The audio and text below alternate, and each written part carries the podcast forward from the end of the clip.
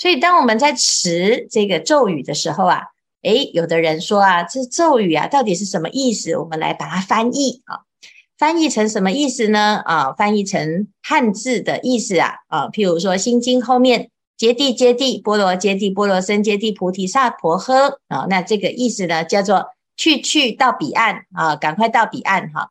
那诶，这个翻译成这样子呢？你就感觉啊，这个咒好像没有那么厉害，还有一点俏皮哈。所以呢，很多人他总是喜欢呢，想要把它哦翻成一个你能理解的内容。但是事实上，为什么古德他把这个咒语啊保留它的音不而不翻其意呢？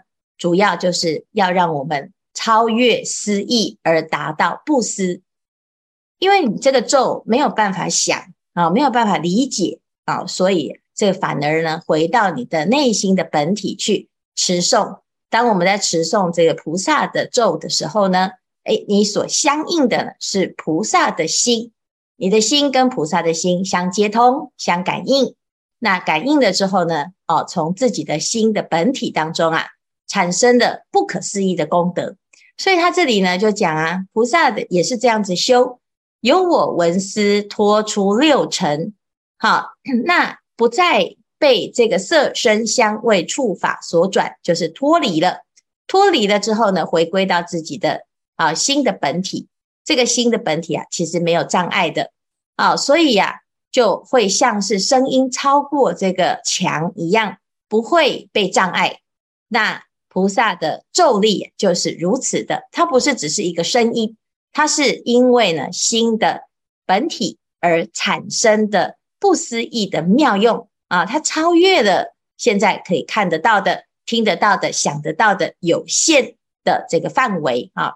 所以呢，菩萨呢，在这个持咒的时候啊，由于用心的本体来持，不是用思维的，不是用想的，或者是用啊理解的啊，所以呢，是产生了不可思议的禅定的功德。这是三昧的力量。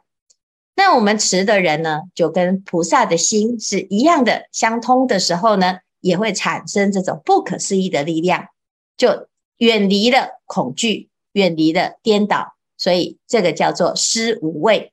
菩萨布施给啊、给众生，让众生拔起苦恼，我们不再害怕，不再害怕呢，是因为菩萨的这个咒力啊，不可思议。那咒是由菩菩萨的慈悲心心的本体而展现的一种功能，所以呀、啊，这叫做菩萨的一个咒不可思议。